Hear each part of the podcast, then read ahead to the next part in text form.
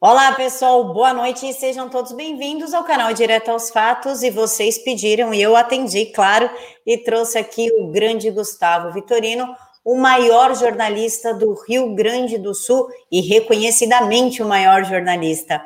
Gustavo, muito obrigada por aceitar falar com a gente. Oh, é uma alegria sempre, Camila, estar participando com você, com sua equipe. Quero agradecer a oportunidade de estar com vocês. É sempre bom a gente ter esses espaços e aqui no Direto aos Fatos a gente tem essa oportunidade de dar notícia por todos os lados, né? Coisa que ultimamente tem faltado no Brasil. É só ver o que aconteceu nas últimas 24 horas aí com, com, com essa vergonha envolvendo a, as notícias sobre a vacina indiana, sobre a compra de vacina indiana. Aí o governo hoje veio a público, teve as informações ficou todo mundo com cara de pastel, né? Depois é daquelas isso, manchetes. E é exatamente isso que eu gostaria que o senhor começasse na live, falando a respeito dessa narrativa que foi criada, por que, que a mídia acreditou no Luiz Miranda, ele que é enrolado em processo, em dar golpe no Brasil, nos Estados Unidos, todo ferrado. Da onde que tiraram que dá para acreditar nesse cara, Vitorino? É que fizeram uma narrativa, né, Camila? Historicamente, tem uma narrativa em torno desse tema. Uh, na verdade, tudo que atacar o presidente Bolsonaro, não importa se seja verdade ou não, uh, uh, vira manchete. A intenção é sempre criar manchete em torno de narrativas contra o presidente Bolsonaro, contra o executivo. É vergonhoso o, o, o, o que a imprensa está fazendo, mas essa, essa é, sem dúvida alguma, uma das maiores demonstrações é, de que o presidente, além de tudo que fez e está fazendo pelo Brasil, também escancarou a imprensa, a chamada grande imprensa, que na verdade é uma imprensa nanica, é um balcão de negócios. E a gente está vendo que é um balcão de negócios movido a dinheiro. Ponto. Então, uh, uh, quando a gente tem canais como o Direto aos Fatos aqui para falar a verdade, é, fica aquela coisa, ah, é um canal bolsonarista, é um canal. Sim, nós somos conservadores, somos de direita, mas nós damos a notícia na íntegra. E quando alguém, uh, por exemplo, como aí em São Paulo, aquele jornal de sempre, né? Pegou a matéria do Luiz Miranda, uh, uh, facsímile de um e-mail falsificado, sabe, e, e, e, transformou a coisa na barbaridade que foi, passando horas e horas com, com G1 da Globo e essa gente fazendo um carnaval em cima de uma coisa montada, foi totalmente montada. Hoje o governo, o, o governo federal mostrou o e-mail original, ele é diferente, não tem aqueles números, não tem aqueles dados, é completamente diferente o e-mail original. O e-mail original certificado, reconhecido pela própria fabricante da vacina, apresentou o cidadão que está negociando e disse que o cidadão conforme carta da própria fabricante, era o representante no Brasil do laboratório que fabrica a vacina. Portanto, a negociação tinha que ser com esse cidadão. O preço não era nem parecido com aquela imbecilidade que divulgaram. O Brasil não pagou nada ainda, tem apenas intenções, carta de intenções de negociação, não comprou, não decidiu, ainda está avaliando preço, está avaliando uma porção de coisas. Tudo isso foi dito hoje pelo ministro Onyx Lorenzoni. Mas ele explicou e disse: olha, o senhor Luiz Miranda vai ter que explicar a origem dessa mensagem aqui, se ele recebeu falsificado, se foi ele que falsificou, mas principalmente explicar por que, que surge uma denúncia dessa exatamente quando o irmão dele é demitido do Ministério da Saúde. Então, é, né? A gente junta os pontinhos, né, Camila? Inclusive, Vitorino, o Randolfo Rodrigues, aquele que é conhecido como senador saltitante, né? Conhecido Senador Depevati, o senador Depevati. Que nós o Depevati, ele é. mesmo. Ele está todo feliz falando que o presidente agora entrou de vez na investigação e o Renan Calheiros ameaçou o Onix de prisão. Como o senhor vê isso? Bom, o, o Renan Calheiros não perde a oportunidade de fazer papel ridículo, né? Ele, opa, tem a oportunidade de eu pagar um mico. Tô dentro, me dá um microfone aqui que eu vou pagar um mico. Agora, quem é Renan Calheiros para querer prender o, o, o ministro Olix Lorenzoni? É, é, é, prender com base em quê? No quê? Se o Renan Calheiros está fora da casinha, esse cidadão tem que ser enquadrado pela justiça. É que tem um acordo, né? O STF engaveta os inquéritos, os processos dele, e ele, quando era presidente do Senado, não deixava nenhum, nenhum ministro do STF uh, ser acusado de impeachment, ter votação de impeachment de ministro do STF. Então o seu Renan Calheiros ele é blindado pelo STF. Por isso que ele faz essas bobagens, diz essas bobagens. Juridicamente, eh, o saber jurídico dele é medíocre, todo mundo já percebeu que não, não, não pode até ser advogado, ter a carteira, saber tudo, mas é, o saber jurídico dele é medíocre. Tamanho as bobagens, as barbaridades que ele diz na CPI, a gente percebe que, é, é, é, além de, de um político é, absolutamente ruim, né? polêmico e, sob todas as formas atacáveis, e é também um jurista medíocre. Então a gente fica imaginando assim: ah, bom, uh, uh, o, o que, que vai ser? Não vai ser nada. O governo falou que vai investigar, sim, vai investigar, vai investigar. O seu Luiz Miranda. Aí o Renan já veio a público e dizia: ah, tá coagindo. Quem é o Renan para falar em coação? Ele, ele, ele, ele, só falta massacrar as testemunhas que vão lá, porque ele não sabe o que é inquirir. Ele não sabe o que é, é, é, tirar informações de um depoente, questionar um depoente. Ele não sabe. Ele coage, tanto que vai ser processado, né? A doutora Yamaguchi já disse que vai partir para dentro dessa gente. E tem um outro aspecto importante que a gente tem que considerar aí. É, a, a, CPI perdeu completamente a credibilidade. O senhor Renan Calheiros ainda tinha alguma esperança de ter credibilidade, afundou. Ele tem que aproveitar o restinho de mandato dele porque acho que nem lá em Alagoas, onde ele e o filho dele dividem a capitania hereditária, ele se reelege mais. Uh, e, e, esse, e esse Randolph também é outro que o Amapá cheio de problemas, ele está preocupado em infernizar o Bolsonaro, pegar todo o judiciário oficial e entrar com alguma ação para travar algum decreto do Bolsonaro. E o Amapá cheio de problemas, faltando energia elétrica, precisando de uma central elétrica, ali, uh, cabos de transmissão, essas coisas. Ele, em vez de lutar pelo Amapá, ele está cuidando do nariz dele, se promover e promover a esquerda. Então, a gente, o que a gente está vendo aí é que eles mesmos colocaram, jogaram fora a CPI, uma CPI que foi criada também por alguém é, de um conceito ideológico já bem claro para a população, que é o ministro Barroso. Ele determinou que fosse instalada essa CPI. Ele ordenou de forma monocrática, né? O, o seu Barroso. O seu Barroso também está mostrando as unhas nas decisões dele, é uma atrás da outra, é outro militante. As lives que ele faz e com quem ele faz live.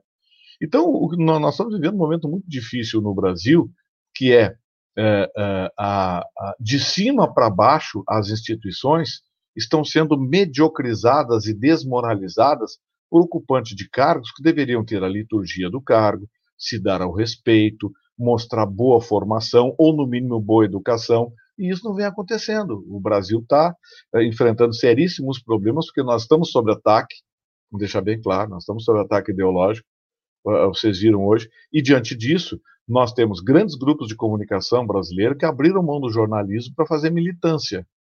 Estão perdendo a credibilidade, perdendo a audiência, deveriam perder patrocinadores, mas tem muita canalice nisso, porque eu vejo patrocinadores milionários colocando ainda caminhão de dinheiro em empresas que querem exatamente introduzir o socialismo e a esquerda no Brasil como uh, uh, instituição predominante.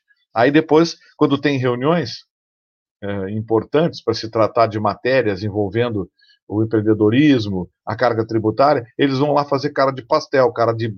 Desculpe a grosseria, Camila, mas cara de bunda. Uh, uh, aí o sujeito chega lá e diz: Ah, mas é um absurdo a carga tributária, porque não sei o que, para. E ele entope os veículos que defendem essa gente, defendem esses políticos, entope essa, essa gente de dinheiro. Então, assim, está na hora das pessoas se posicionarem no Brasil. E o empresariado, principalmente.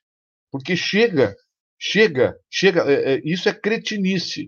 O sujeito participa de reunião com o empresariado para discutir, uh, reunião com o político para discutir carga tributária, as, a, os, os, sindicatos patronais, as instituições querem isso e querem aquilo. Aí você vai ver os, os afiliados, eles entopem de dinheiro veículos de comunicação que, notadamente, vendem apoio, que, notadamente, são ideológicos.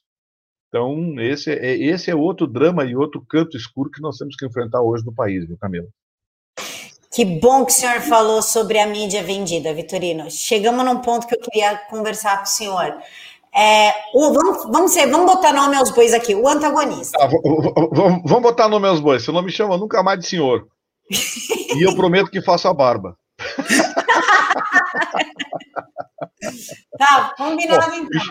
Pô, me chamaram hoje na televisão de bonequinho do Falcon, fiquei indignado. Combinado, não chamo o senhor de senhor e o senhor tira a barba. Tá, tá combinado. Vitorino, vamos falar então do antagonista. O antagonista, até 2018, era um veículo de credibilidade, apurava, fazia uma matéria muito bem apurada, com provas, documentações. De uns tempos para cá, caiu na mão de quem? Do João Dória, aqui de São Paulo, PSDB Tucanaço, né? Tipo o Eduardo Leite, só que mais delicado. Enfim. Aí, hoje, eles deram esse show de jornalismo medíocre, de um jornalismo falido, de um jornalismo de narrativa. Com você, como jornalista há mais de 30 anos, como vê essa virada do antagonista, que era um dos poucos jornais da grande mídia que trazia um pouco de credibilidade? Ele é, na, na verdade, é um, é um, jornalismo oportunista, né? É, é, é, sabe aquela coisa? Existe uma lei da selva, uma lei da selva muito interessante, Camila, que é o seguinte: o animal, quando é fraco e ele está sob ataque e ele fraqueja, inevitavelmente ele é uma presa morta. É, o animal que reage tem alguma chance. Aquele que não reage ou que está fragilizado, ele é invariavelmente a presa preferencial do animal, do felino, é, é, em ataque. O que, que acontece? o antagonista batia em cachorro morto, porque o governo do PT era só corrupção e estava caindo os pedaços. Aí o antagonista cresceu em cima disso. Uh, o, eles não tinham ideologia, eram oportunistas mesmo. Agora, quando o Bolsonaro começou a sofrer ataques e a grande mídia começou a dar espaço, hoje você fala mal do Bolsonaro, você ganha a coluna na Folha de São Paulo, né? É só você falar mal do Bolsonaro, você ganha a coluna na, Folha. Uh, você é especialista em não sei o quê. Ah, bom, mas se você é contra o governo, pode ter certeza, primeira matéria sobre aquele tema, a Globo vai ligar para entrevistar você. Então, assim, tá manjado o negócio. Não se faz mais jornalismo, hoje se faz oportunismo. E o antagonista entrou nessa. A rapaziada lá foi caindo, caindo, caindo, caindo a qualidade, caindo, foi perdendo credibilidade quando passou a atacar o Bolsonaro de graça para entrar na onda, né? Para entrar na onda, aquela onda de todo mundo ah, contra o Bolsonaro e foi literalmente afundando. Foi literalmente afundando. Foi o que aconteceu com o Intercept Brasil também. Fez aquele barulho, apresentou uh, gravações ilegais, cópias ilegais, que, que se quiser, a Suprema Corte Brasileira usou provas ilegais para livrar a cara de um dos maiores criminosos da história da América Latina. A Suprema Corte Brasileira. Se a gente contar isso no futuro, os, os, meus alunos, o pessoal, o pessoal do direito, do jornalismo, não vão acreditar. Não vão acreditar. Eu vou dizer, olha, a Suprema Corte Brasileira deu início e utilizou provas ilegais, sem sequer comprovação de veracidade e de autenticidade, para inocentar um dos maiores criminosos da história moderna na América Latina. Eu errei na minha frase? Não, né? Então, mais ou menos isso que acontece. O jornalismo brasileiro precisava de um pente fino.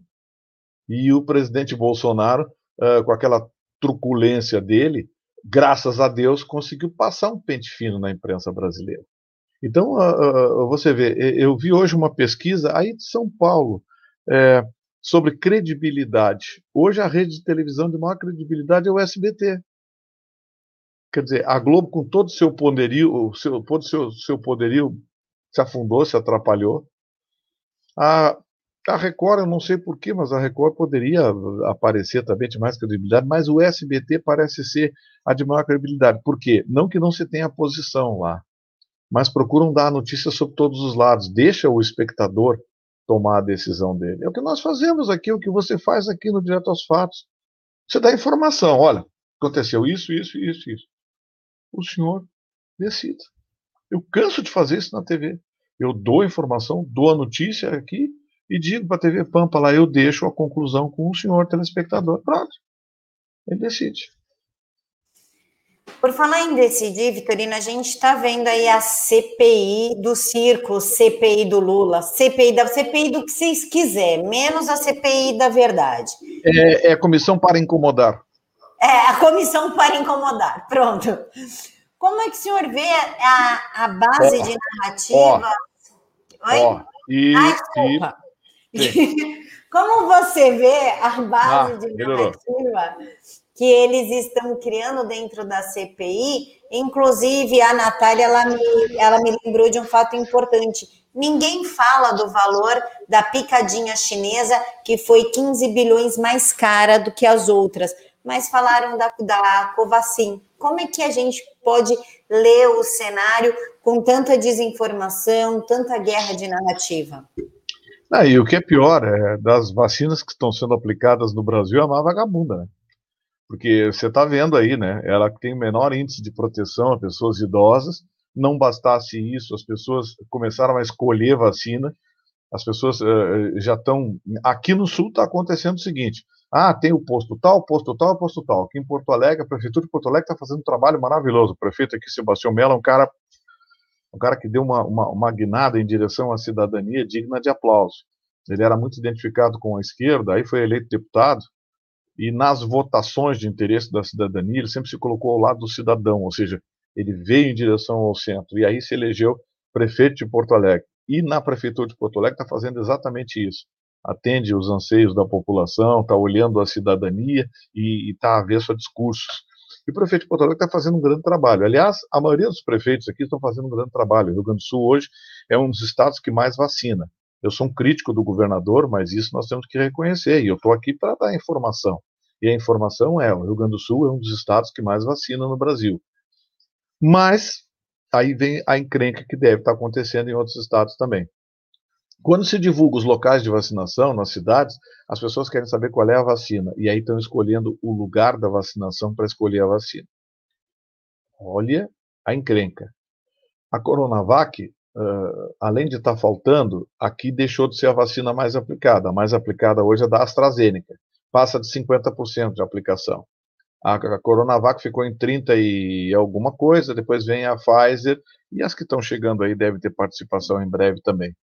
Então, assim, é, é, esse é um problema que nós vamos enfrentar a curto e médio prazo. As pessoas estão começando a fugir da vacina Coronavac.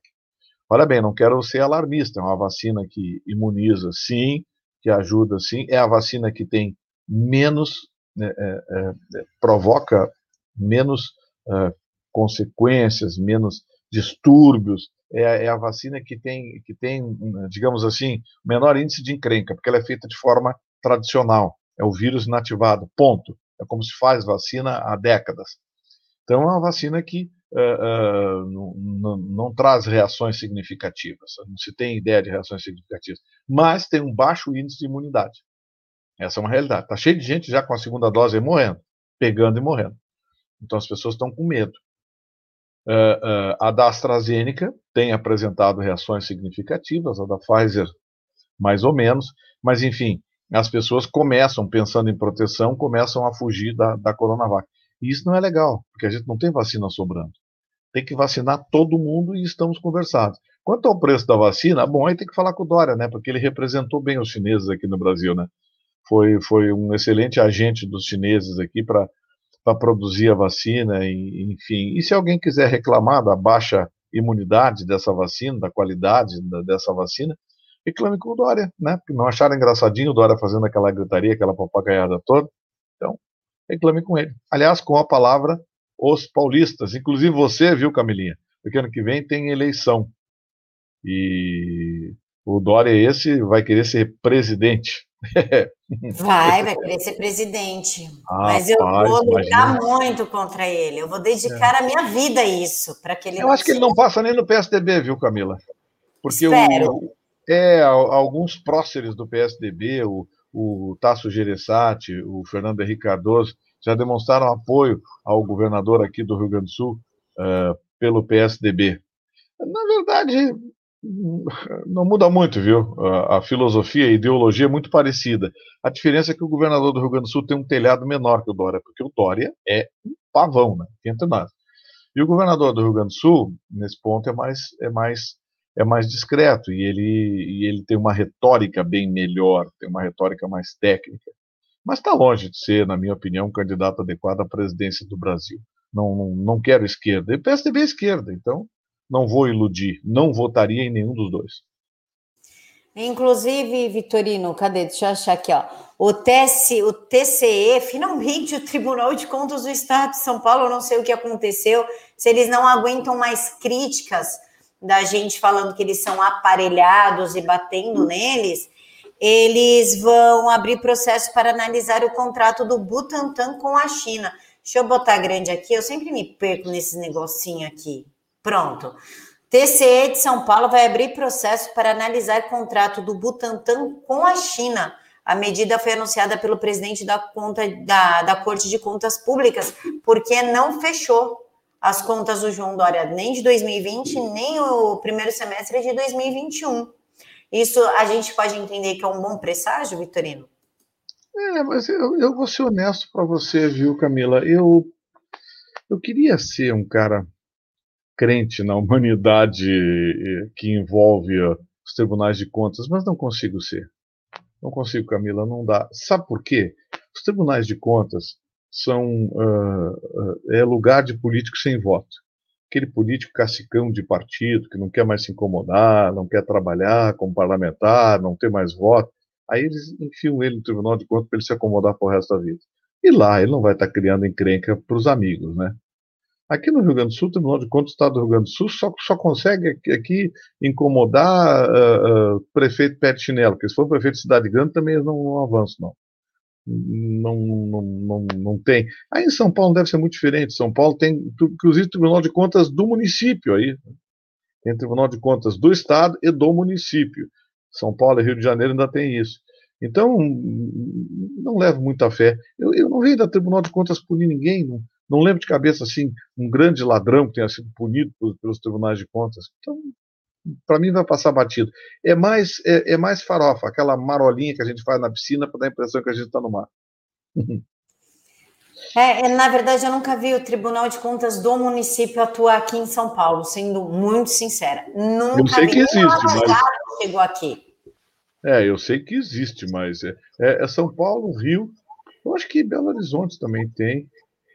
Uh, não sei, eu, eu, confesso a você que não, não, não, não, não avancei muito nesse negócio, uh, mas eu, eu, sei que são, são três capitais, Rio de Janeiro e São Paulo com certeza, acho que é Belo Horizonte que tem o tribunal. Aqui tentaram criar um cabide de emprego aqui, mas aqui deu uma guerra, xingar, todo o estado já não, não funciona, imagina criar um do município, aí vira mais cabide de emprego, chega de cabide de emprego, né? E, e, eu vou dizer uma coisa: tem uma moça aqui, a Roni Antunes Soares, disse: Camila hábito sua fofa. Ô moça, não se chama ninguém de gordo, que é isso? Você faz isso. É, é, eles reconhecem que nos, na, na, a quarentena foi bem cruel com as minhas bochechas. Vitorino, saída do Salles. Salles, ele saiu, foi derrubado, e o que isso significa? Algumas pessoas estão falando por aí, aquele zum, zum, zum, sabe? Rádio peão, conversa de lavadeira, que foi a China que derrubou o Salles, assim como derrubou o Ernesto Araújo, porque o próximo a ser derrubado é o presidente Jair Bolsonaro. Por isso, essa narrativa do Luiz Miranda, porque ele tem fortes relações com a China. Até onde isso é verdade e até onde é narrativa? Eu acho que o Luiz Miranda não tem tamanho para ter interlocução com a China e trabalhar. No, no, eu acho que ele fez uma besteira, uma bobagem, até porque ele se elegeu uh, com um discurso de conservador, de direita, né? Então ele entra para o rol dos traidores, desses que se elegeram com o nome do Bolsonaro, na onda da direita, na onda dos conservadores, e depois que foram eleitos, traíram a causa. Vamos falar causa, porque fazer o Brasil ir para os eixos através dessa decisão, dessa postura dos conservadores, me parece a única alternativa que a gente tem para não virar uma Venezuela é uma pré-Argentina, que está indo muito mal, obrigado. Né? A gente está do lado da Argentina, que a gente está vendo cada coisa, os relatos de quem consegue sair de lá é assustador. A Argentina está a caminho de uma Venezuela. Então, uh, uh, uh, o, que, o, que eh, fizeram com o ministro é o que eles vão tentar fazer. A cada 60 dias eles tentam derrubar um ministro. Conseguiram com o Weintraub, conseguiram com, com, com, com, nossas relações exteriores, o Ernesto, e agora conseguiram com o Salles. Uh, uh, a ideia não é o ministro, não é coisa nenhuma. A ideia é atacar o governo federal. É, é, é trazer insegurança, instabilidade para o governo federal. Eles já tentaram derrubar o Paulo Guedes, não conseguiram. O Sérgio Moro, eles tentaram derrubar, não conseguiram. Aí o próprio Sérgio Moro se derrubou. Uh, tentaram derrubar o, o Weintraub, conseguiram derrubar o Weintraub. Então, assim, eles vão tentar, pode anotar. Nós estamos em junho. Anota, em julho, mais tardar, final de julho, início de agosto, eles começam outro ministro, vão escolher outro para Cristo e vão sair batendo. E a gente sabe quais são os interesses. Eles, esses interesses se dividem em atacar o governo federal ou e uh, afastar gente que, uh, digamos assim, tranca a chave do cofre. Porque o, o ministro Salles escancarou a sem vergonhice das ONGs lá no, no Amazonas. Escancarou, cortou verbas eh, dessa, dessa vigarice lá no Amazonas, apertou muita gente e facilitou, sim, facilitou, sim, negócios, business, desenvolvimento econômico. A Amazônia é nossa, não é de ONGs estrangeiras que vêm para cá roubar nossa tecnologia, nossa flora e nossa fauna.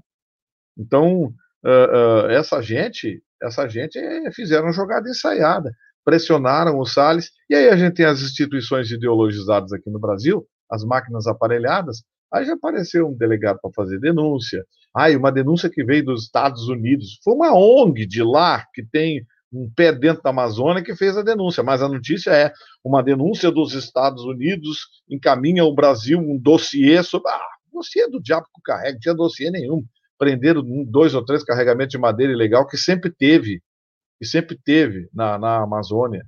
Então, assim, é, é, o discurso, a retórica, né, derrubou o ministro. O ministro pensou o seguinte: olha aqui, ó, estou ganhando pouco. Ele é um grande advogado, tem o escritório dele, que é um escritório forte, é um cara competente. E ele pensou: não tenho, não, não vou me incomodar, não vou ficar me incomodando, vou cuidar do meu nariz e pronto. E, ao mesmo tempo, a ação dele, agora pela perda do foro privilegiado, vai para a primeira instância, onde a gente espera que tenha lá um, um juiz que julgue pela prova dos autos e não pela bandeirinha vermelha, né?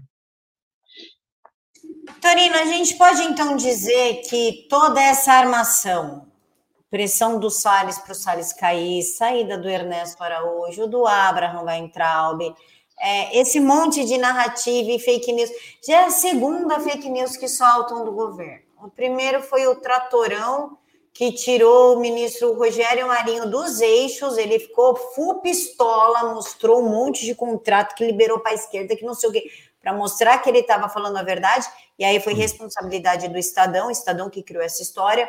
Agora veio da, da picadinha aí, que não, a, a live acabou de ser desmonetizada, por sinal. O YouTube acabou de avisar, porque a gente está falando de vacina, então a gente fala picadinha. Essa nova picadinha aí é uma única intenção de derrubar o presidente Bolsonaro para torná-lo inelegível e eleger o Lula, o senhor acha que tem, você acha que tem é, escopo para eleger o Lula? Inclusive, parece que o filho do Renan Calheiros, o Renan Filho de Alagoas, vai ser o vice dele. Como que a gente pode entender esse cenário? Inclusive, a filha do Lula, a Lurian, aquela que ele pediu para a mulher tirar, né, abortar, quando ela quando ela estava grávida, hoje trabalha para um senador de Sergipe, ganha 13 mil por mês, um, senador do PT que faz parte do, da CPI. Isso daí é um circo macabro? É, é. É uma jogada ensaiada. Mas a maior preocupação que eu tenho não é o voto, não são as ruas, viu, Camila? Porque a gente sabe, essas pesquisas eleitorais aí que estão comprando, não estão. A, a verdadeira pesquisa eleitoral é ir para a rua manda o Lula atravessar a Avenida Paulista e manda o Bolsonaro atravessar a Avenida Paulista, em horários diferentes, claro. E aí, vê o que está acontecendo. Você vê as manifestações no final de semana da esquerda, é um negócio que beira, beira o ridículo, perto do que o Bolsonaro consegue, mesmo sem fazer manifestação nenhuma. Se o Bolsonaro for num boteco tomar um copo de café com leite, comer um pastel, junta mil pessoas em volta em 15 minutos. Então, assim, vamos parar com essa bobagem. No voto, o Bolsonaro é invencível. O que eles estão tentando? Ou criar, ou criar uma narrativa para aprovar o impeachment, que não passa, o presidente da Câmara Federal já disse, não, não tem clima para impeachment. Ou, não, mas o relatório do Senado, não, o relatório do Senado todo mundo já sabe qual é, o Renan Calheiros está com esse relatório pronto na gaveta, desde o dia que, que ventilaram o nome dele para ser relator. O Aziz, esse também não existe. É gente que tem, responde a processos, são encrencados nos seus estados, sabe, não tem nenhuma credibilidade para fazer relatório uh, recomendando impeachment crime de responsabilidade. Que crime? Se crime de responsabilidade foi cometido, foi em outro, outros lugares que a gente sabe bem onde são. Então, uh, uh, uh, o, impeachment se esvazia exatamente por conta da, da, do esvaziamento da CPI, que perdeu a credibilidade. As pessoas que a conduzem desceram lombo abaixo, em termos de credibilidade, dentro do parlamento mesmo. Então, esse assunto encerrado. Agora, o que me preocupa é a resistência ao voto impresso. Quando o TSE veio dizer, ah, pois é, mas são dezenas de urnas eletrônicas utilizadas mundo afora. Sim, a grande, esmagadora maioria com impressora. Com impressora. São três ou quatro países só que, que fazem a eleição sem totalização e sem a possibilidade de recontagem. São só três ou quatro. Os outros 30, 40, 50, 60 países, todos usam impressora. O voto é impresso e pode ser auditado. Então, esse desespero em impedir o voto impresso, partido do ministro Barroso, que chega a fazer campanha contra isso, é o que me preocupa. Porque sabe quem vai suceder ele? Alexandre de Moraes, no Tribunal Superior Eleitoral, que vai comandar a eleição em 2022. Aí querem que eu durma sossegado? Não, claro que não.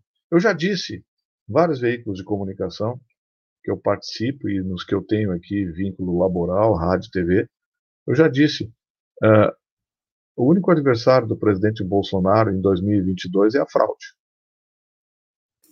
Falando em fraude, Vitorino, lembrei da esquerda, ali um comentário aqui, o pessoal falando, ah, essa esquerda é nojenta, hipócrita.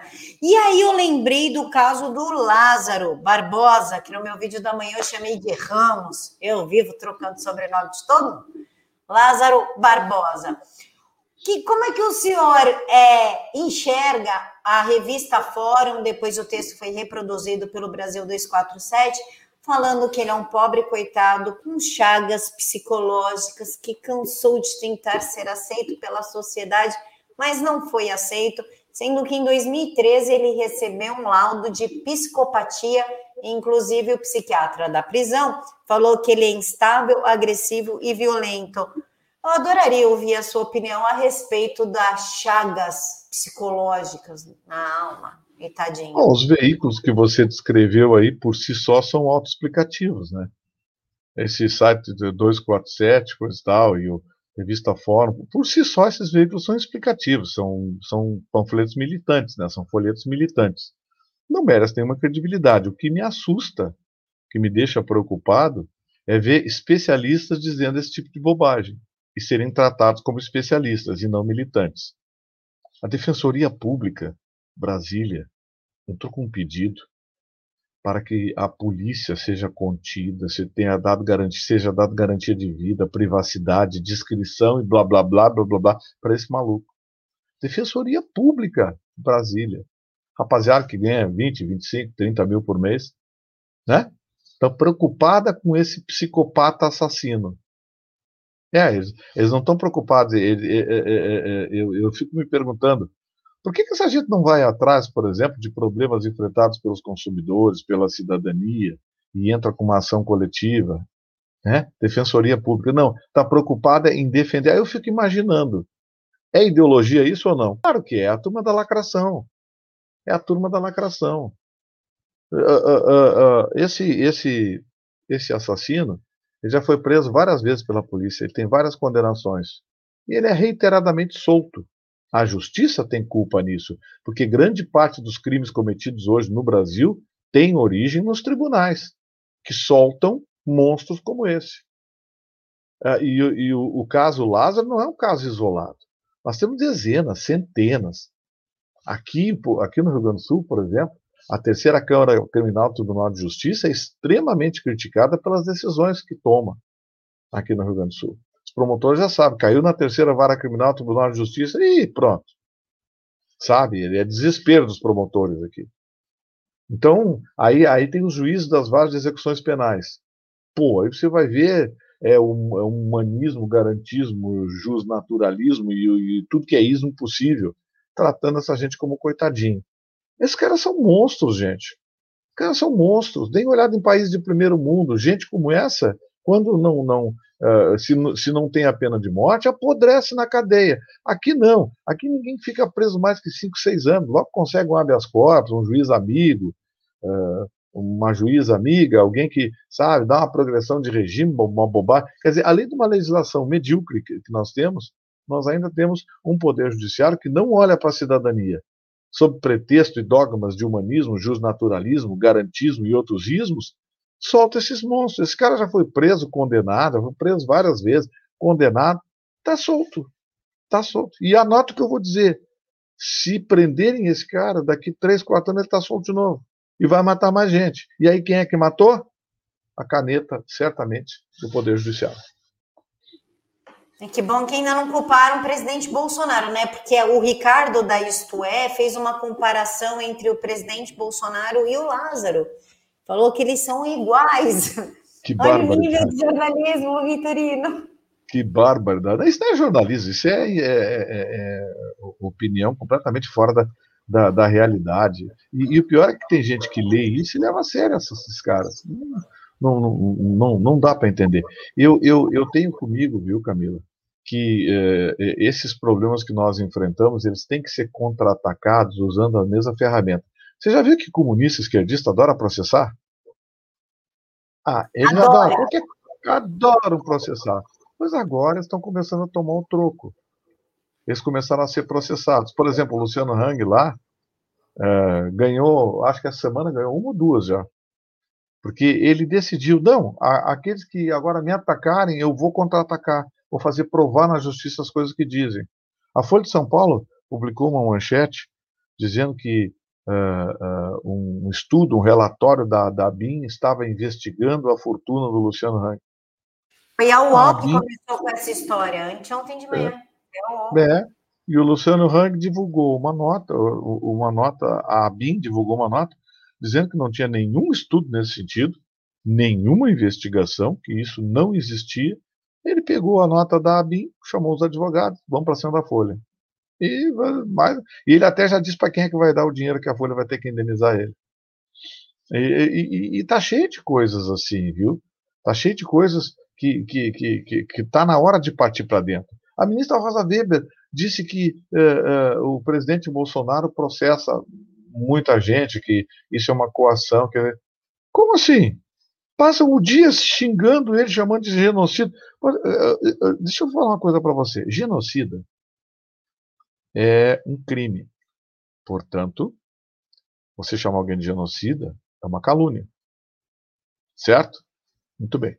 Quem chama o presidente da República de genocida e é chamado a provar e não o faz, é um caluniador, portanto, deve indenizar e deve ser condenado. Agora, se alguém for chamado de pedófilo, não é calúnia, porque a pedofilia não é crime. Pedofilia é uma patologia forense, é uma disfunção psiquiátrica. Certo? Certo. Agora, Vai no meio da rua, chama um esquerdista de pedófilo e chamam o, o Bolsonaro de genocida para você ver quem é que vai te processar. É assim que funciona.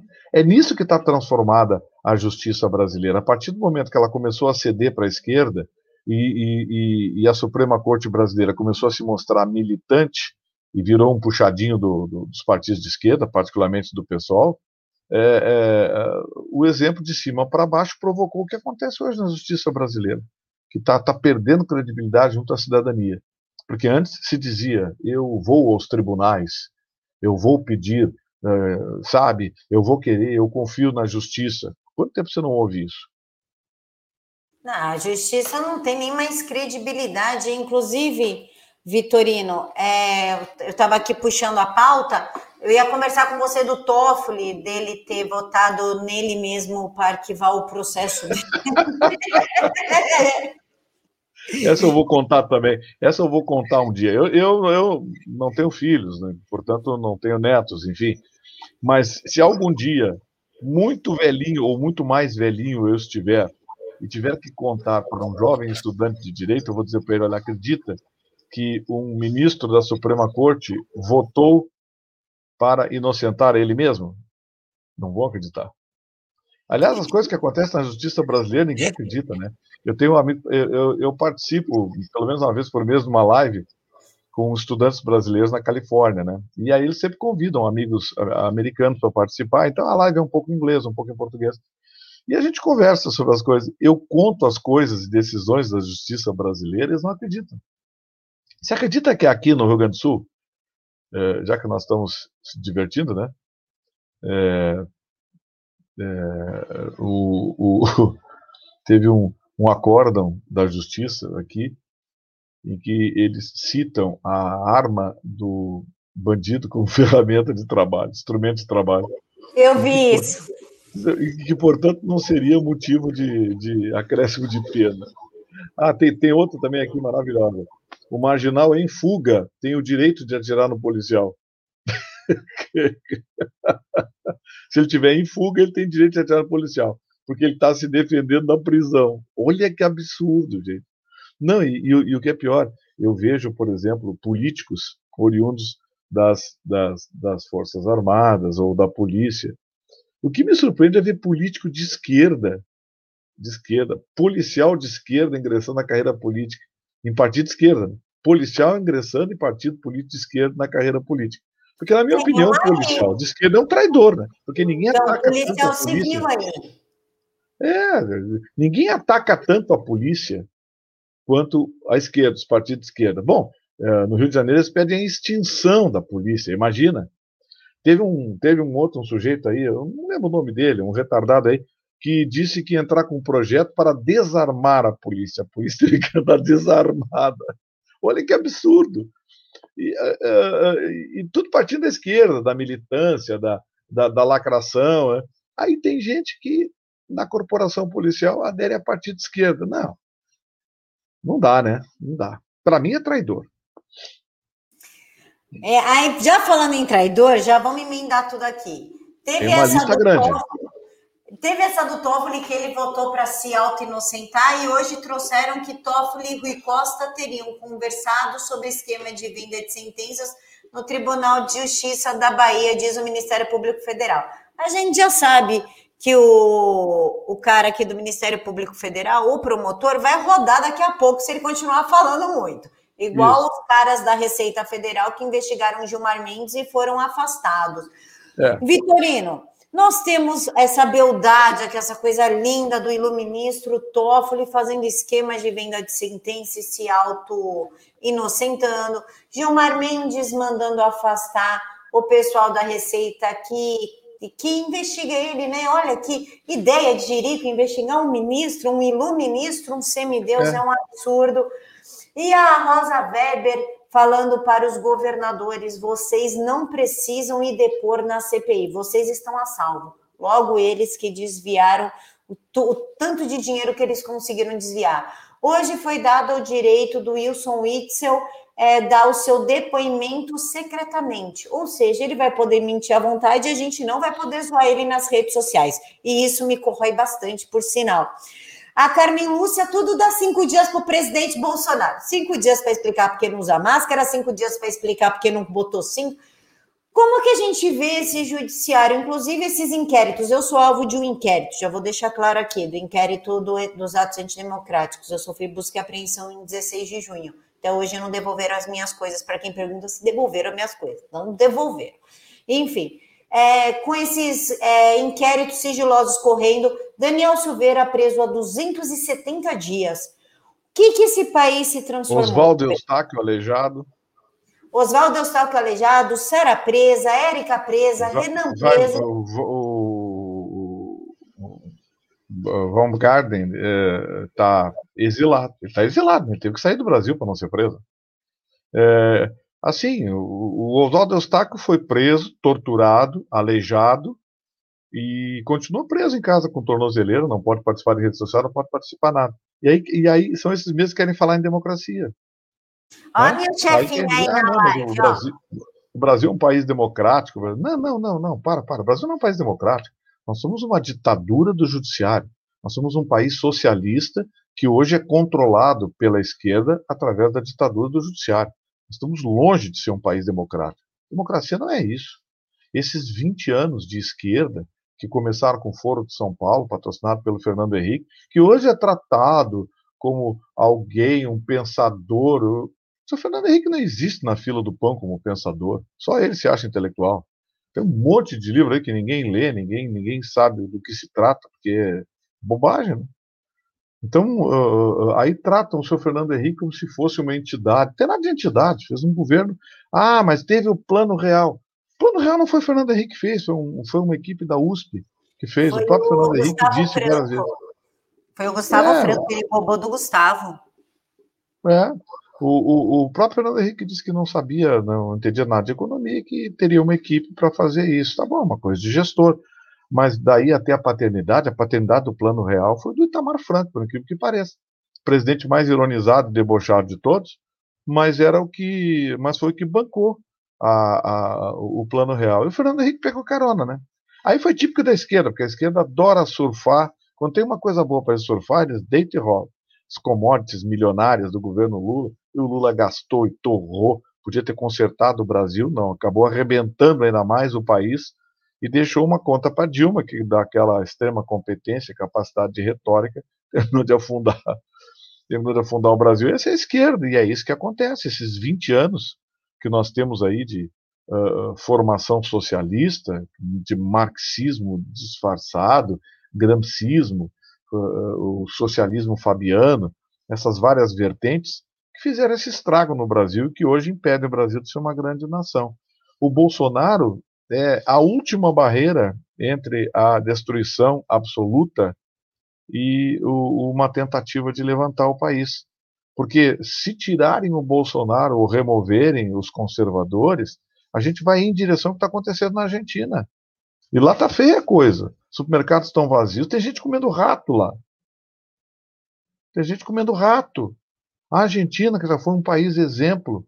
Mas o que aconteceu? Lá o Macri enfrentou o que o Bolsonaro está enfrentando aqui. O Macri lá foi detonado pela, pelo aparelhamento da máquina. Incharam o serviço público, tudo comunista vinculado a sindicatos, o Macri não conseguia fazer nada também. E aí, na primeira eleição que teve, derrubaram ele, porque voltaram a prometer o paraíso para a Argentina e todo mundo está vendo o inferno que estão entregando. Aqui no Brasil não é muito diferente. Aparelharam a máquina, as instituições estão absolutamente corrompidas aqui, e o que a gente vê? O Bolsonaro está lutando literalmente sozinho. Ele, o que ele tem ao lado dele é o povo. Porque até o, as Forças Armadas eu tenho minhas dúvidas, viu? Até minhas Forças Armadas. Não esqueça que quem mantém aquele psicopata da Venezuela no poder são as Forças Armadas venezuelanas. Então, aquela coisa do, do, do militar nacionalista, defensor do país, da bandeira, não é bem assim. Está cheio de melancia. Passaram 20 anos formando melancia. Então, não, não vamos se iludir. O que o Bolsonaro tem ao lado dele hoje é o povo, é a população. Hoje, eles contam até 10 para meter a mão no Bolsonaro, porque sabem que o Brasil, inevitavelmente, entraria em confronto. E aí, o divisor de águas são as Forças Armadas. E o Exército teria que decidir de que lado vai ficar.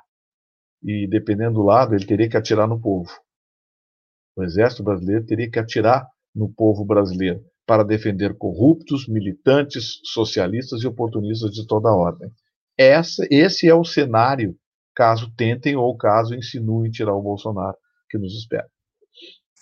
Que bom que você tocou no assunto das Forças Armadas, Vitorino, porque teve a declaração do presidente do Superior Tribunal Militar. Lá na Veja, semana passada, se não me engano, foi na sexta, na quinta ou na sexta-feira, que ele deu uma declaração falando a respeito da corda. Ah, a corda está esticando, eu só não sei quando ela vai romper. Acontece que essa corda parece que ela é infinita, porque até o general Pazuello se tornou investigado na CPI querem chamar o presidente Bolsonaro para a CPI, criminalizar o presidente, quebraram sigilo telefônico do Felipe G. Martins, do Pazuello, do Arthur Weintraub. Ele parece que está tendo uma guerra de braço entre o judiciário e o executivo, e aí o presidente do Superior Tribunal Militar veio com essa. Essa corda vai romper ou não vai romper, Vitorino? O que, que a gente pode esperar? A esquerda quer. Eles querem que a estoure. A ideia da esquerda é transformar o Bolsonaro num ditador, num uh, reacionário, ditador totalitário, destruir a democracia. Mas quem está destruindo a democracia é a esquerda. Quem está destruindo a democracia é o parlamento brasileiro, que se transformou num balcão de negócios.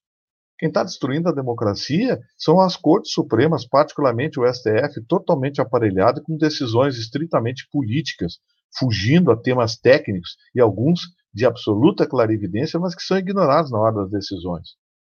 Então, eh, quem está destruindo a democracia uh, são essas instituições. Se o Bolsonaro vier a ter problemas e a corda romper, vai ser uma luta dele para restaurar a democracia, porque hoje nós não temos democracia. Pergunte ao Weintraub, pergunte ao Oswaldo Eustáquio, pergunte ao Daniel Silveira, pergunte aos, aos, aos blogueiros e jornalistas que tiveram a porta chutada e as suas coisas levadas pela polícia, como a senhora. Perguntem a eles: isso é coisa de democracia? Não, não é democracia. O Brasil não é um país democrático, é um país socialista, país socialista que tem um totalitarismo judiciário e que pode, sim, diante de uma encruzilhada, exigir das Forças Armadas uma decisão importante. Vocês vão ficar ao lado do sistema e daqueles que o habitam, que são esquerdistas, socialistas, comunistas e, claro, os oportunistas corruptos, ou vocês vão ficar do lado do povo. O exército vai ter, que, vai ter que decidir em quem vai atirar. E aí, confesso a você que eu me preocupo, porque eu acredito em bruxas e acredito também em melancias. Vitorino, para a gente finalizar, porque já estamos a 51 minutos na live, o que podemos esperar? Nossa, passou é, rápido, hein? Passou, eu nem vi passar. Isso, isso, quer dizer, isso quer dizer que você é uma excepcional entrevistadora, sabia? Você é uma interlocutora muito acima da média. Parabéns. Aliás, recomendo a essa gente aí, tipo CNN, G1, coisa e tal. A hora que vocês decidirem fazer jornalismo sério, eu estou tendo o privilégio de ser entrevistado por uma das mais brilhantes jovens jornalistas do país. Ou porque o senhor é absurdamente bom e a gente se entrete e vai indo bate-papo. Não sou tão bom assim, tanto que o senhor é o diabo carrega. Para,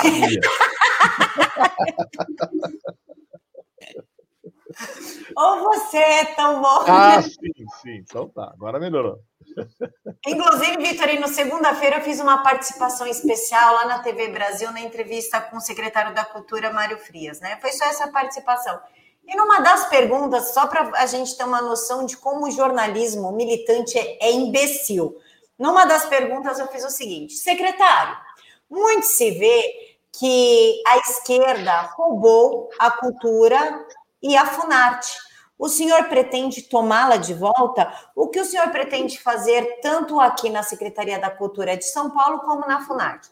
É, não, na Cinemateca e na Funarte. Esta foi minha pergunta. Guilherme Amado fez uma matéria, o Guilherme Amado, da época que faliu, porque não tem assinante, porque ninguém lia, que foi para o Metrópole ele conseguiu fazer uma matéria de seis parágrafos falando que eu disse que a Cinemateca e a Funarte foram sequestradas por esquerdistas e, e portanto, eu ataquei a esquerda. Ué, e, e, uh, uh, uh, assim, ó, a retórica, a narrativa, ela é construída a partir de uma vírgula. Eles não precisam ter uma frase, uma vírgula constrói uma narrativa. A gente está vendo isso todos os dias. Bom, até hoje eu ouço assim, ah, azitromicina, ivermectina, hidroxicloroquina, medicamentos que não têm comprovação científica. Como é que um imbecil pode escrever ou dizer uma coisa dessa no microfone de rádio ou em frente a uma câmera de televisão? Quando tem dezenas de estudos provando que funcionam, sim. Elas funcionam em pacientes diferentes, circunstâncias diferentes, com grau de infecção, uma... sabe? Por que, que eles não acordam em relação a isso? Então, então você vê barbaridades como essa, é, é, é, não, não surpreende ninguém. Não surpreende ninguém, porque eles entendem que a cultura é propriedade da esquerda. Não é, não. Não é, não. É que ser de esquerda faz mais barulho, né? Está recebendo mais espaço hoje. Mas se você olhar países desenvolvidos que têm governos estáveis, democracias estáveis, instalada, com o sistema funcionando perfeitamente e harmônico, você vê que uh, uh, uh, é meio a meio. Metade dos artistas querem lacração, são sociólogos, vendem o, o, o, país do futuro, coisa e tal. Engraçado, eu acho engraçado eles, eles venderem conceitos, conceitos de democracia num país que eles tentam transformar em totalitário. É, eu gostaria muito de conhecer um, um, artista chinês, cubano, coisa e tal, né? Venezuelano, que falasse do meu governo, do meu. Não, os caras lá, o sonho deles é se mandar. Aqui não, aqui querem pregar moral de cueca. Então, é, é, essa coisa da distorção da notícia é assustadora. Você tem uma ideia, teve uma jornalista aqui no sul do país hoje que comemorou no blog dela a saída do ministro. Jornalista. Jornalista que deveria dar a notícia, dar a informação, ela ficou comemorando. Bom, a gente sabe, né, Camila, tem jornalista aí que só falta assinar Lula livre, né? Só falta assinar assim. Então, é, nós, quando procuramos dar a notícia, uh, por todos os lados, e, e, claro, invariavelmente defendendo os conservadores, defendendo o conceito de família, de ética, de moral, de respeito às religiões, de cumprimento da lei, nós somos tratados por, ah, é bolsonarista. Bom, se isso é ser bolsonarista, eu sou bolsonarista. Porque eu já disse, eu não defendo o cidadão Jair Bolsonaro, eu defendo a ideia dele, o que ele representa. E ele representa um Brasil que cumpre a lei, um Brasil que, que, que tem respeito pela família, respeito pelas religiões, que tem uma visão cidadã, que tem um foco na saúde, na educação, na segurança, infraestrutura. Eu defendo, eh, eh, eu defendo os conceitos dele, do senhor Jair Bolsonaro. Então, se ser bolsonarista é ser tudo isso, eu sou bolsonarista sim. Agora, pega um comunista desse, chama ele de comunista. Ele fica bravo contigo e te processa. Né? É porque chamar alguém de comunista, o sujeito se sente ofendido. Teve um cidadão aí em São Paulo que foi alvo de uma crítica e não sei, acho que foi numa discussão ou no WhatsApp, não sei, alguém chamou ele de comunista, ele processou o sujeito e o juiz condenou. O juiz, condenou, o juiz de primeira instância condenou o sujeito porque chamou o outro de comunista. Quer dizer, você ser bolsonarista não, eu sou e assumo. Assumo as ideias do Bolsonaro, sim. Ah, ele é truculento, ele é isso, ele é aquilo. Tudo bem, mas qual é o problema? Nós estamos em guerra e numa guerra eu quero um tanque, eu não quero um carrinho de pipoca. Né? Então. Ele é truculento para quem também. É para uma geração que não tem testosterona, né, Vitorino? É. leite com soja. É, é, é, a turma do, do Mamãe Não Fala Alto, que eu estou refletindo sobre a vida. É, é, do professor da Universidade Federal de 40 anos, que mora com a mãe ainda, fuma uma maconha no sofá da sala e assiste filminha a noite inteira. E a mãe acha que é ok, né? É, não, a mãe acha que é legal. É, é, moderninho. Aí é essa geração. essa geração. É, essa geração. É, esse é um outro problema grave que nós temos, né? É, as nossas universidades federais foram tomadas pela esquerda. O pensamento socialista, o pensamento comunista hoje tomou conta do ensino superior no Brasil. E isso foi uma distorção, mas faz parte do gramscismo, né? Os conceitos de Marx e do gramscismo, que é domine a mente dos jovens, eles serão seus servos no futuro. Aqui no Brasil, grande maioria já é. Marcos, por mim eu faria com o Vitorino todo santo dia, Marcos. Você não faz nada do quanto eu gosto do Vitorino, mas é que ele trabalha na TV e aí fica ruim, né, Vitorino, os horários. Olha, Camilinha, eu, eu tenho, para você ter uma ideia, eu faço a rádio de manhã até às 11 da manhã, desde as 7 da manhã até às 11. Depois eu saio às 11 horas, faço a checagem dos meus processos aqui, porque eu sou advogado, tenho meu escritório. Aí vou à tarde no escritório, uh, para ver o que tem lá para despachar, vejo os processos, atendo clientes, muitas vezes uh, tem que fazer coisas a portas fechadas, porque eu sou conselheiro da OAB do Rio Grande do Sul, sou membro do órgão especial também, além de fazer parte de duas comissões, a Comissão de Sociedade de Advogados e a Comissão de Ensino Jurídico. Até já brinquei com o presidente da OAB aqui, o doutor Ricardo Breia, doutor Ricardo Breia, eu preciso de uma cama aqui dentro da OAB. Agora com a pandemia eu estou podendo, podendo usar a cama de casa, mas e, e, depois de tudo isso, eu volto lá para a Rede Pampa, faço a rádio depois no final da tarde, até às 7 horas, saio de uma porta, entro na outra, faço a TV até às 9, saio da TV às 9, passo na rádio, ainda faço um comentário de 3 minutos. E aí depois eu volto para casa para ver o que, que tem dentro da geladeira. E nem sempre tem alguma coisa.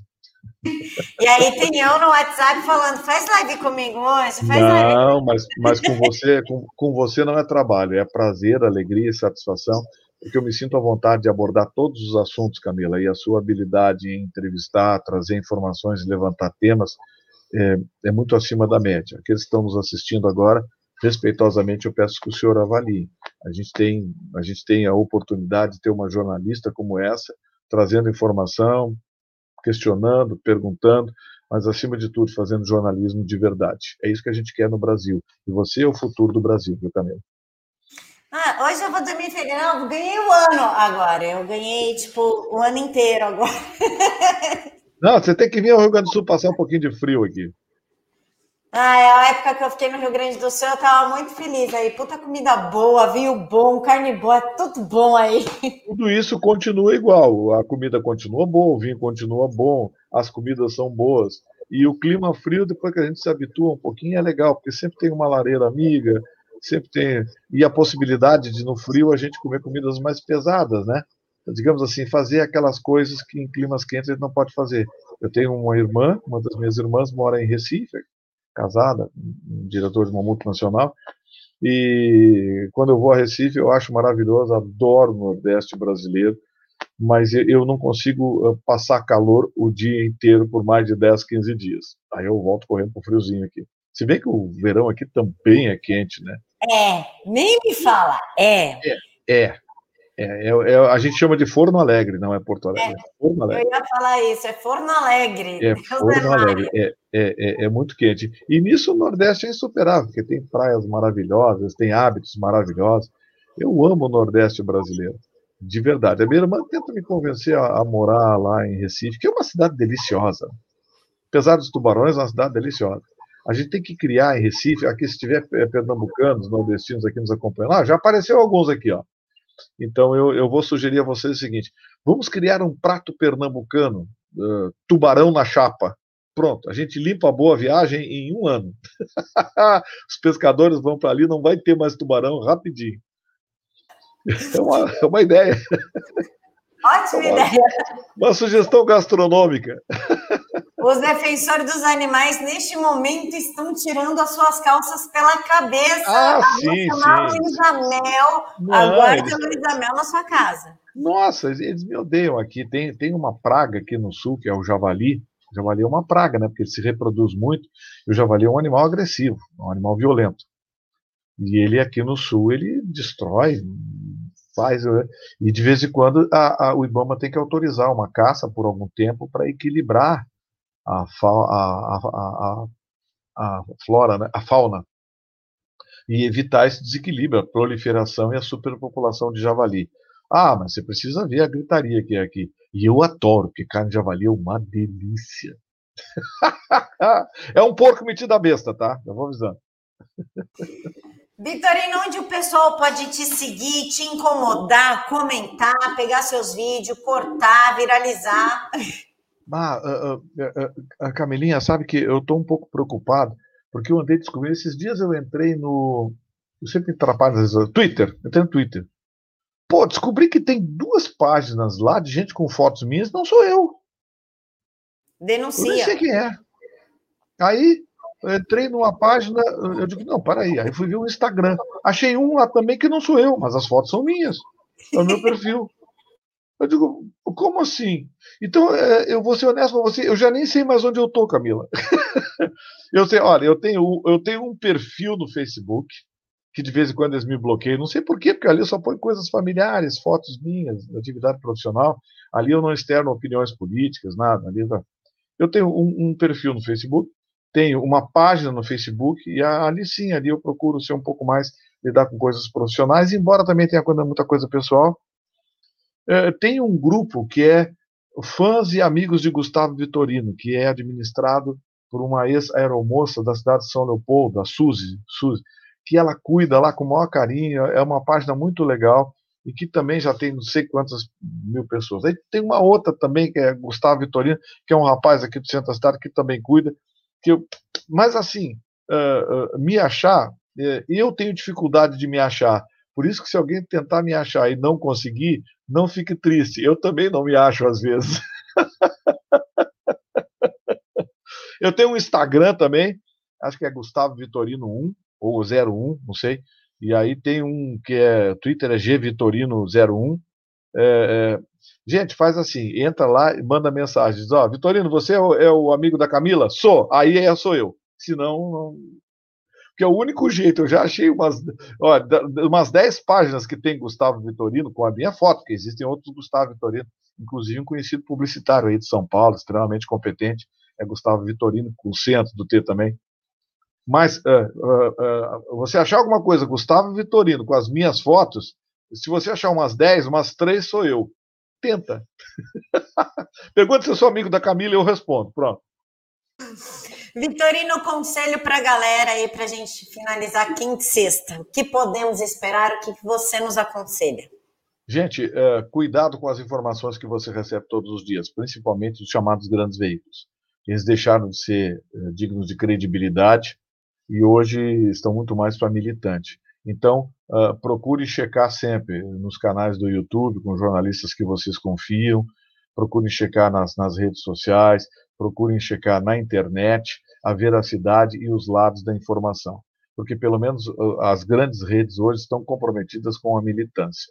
A CNN, que era uma esperança de, de isenção, perdeu o ponto da massa, desandou literalmente. Bom, agora tem o, o Milton lá da RMV, lá de Minas Gerais, comprou toda a empresa e talvez, quem sabe, mas eu não acredito muito não, porque a coisa está tá muito cupinizada lá.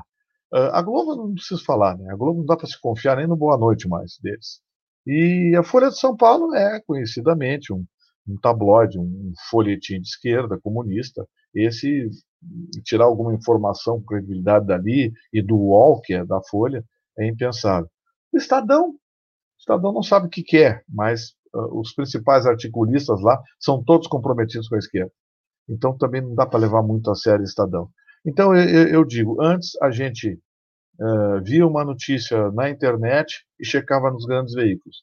O que eu recomendo para você fazer hoje, não importa qual seja a notícia, cheque na internet para ver se é verdade, porque infelizmente a verdade absoluta não está mais na imprensa brasileira. Está aqui com a gente lutando e sendo caçado pelo Supremo Tribunal Federal. E a vida é isso, né? Vitorino, um dia da caça, outro do caçador, hoje nós somos a caça. É...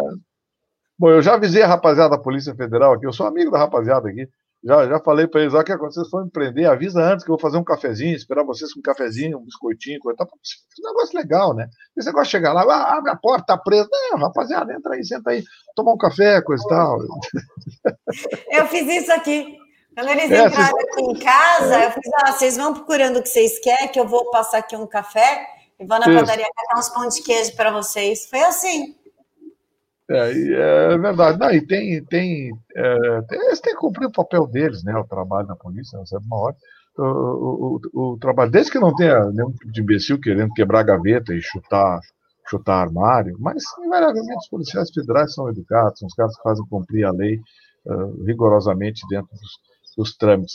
E o meu laptop não pode aprender, porque eu, ele parou segunda-feira, está no concerto. Mas eu dou o endereço lá onde está no concerto, vocês lá. Busca lá para mim, aproveita paga o concerto. Isso, já aproveita e vai lá, aprende, depois de dois dias me devolve, tá? Mas me devolve funcionando. Já paga o concerto para mim lá. Já deixa tudo certinho, pode levar e me devolve. Isso, isso, isso. Vitorino, muito obrigada pela sua participação. Eu que agradeço, querida. Muito obrigado pela gentileza, pelo privilégio de estar com você, com a sua equipe. É uma honra para mim. Conta sempre comigo. Muito obrigado àqueles que nos acompanharam aqui. O pessoal participou com bom humor. Tem gente que já achou página minha até no, no, Telegram.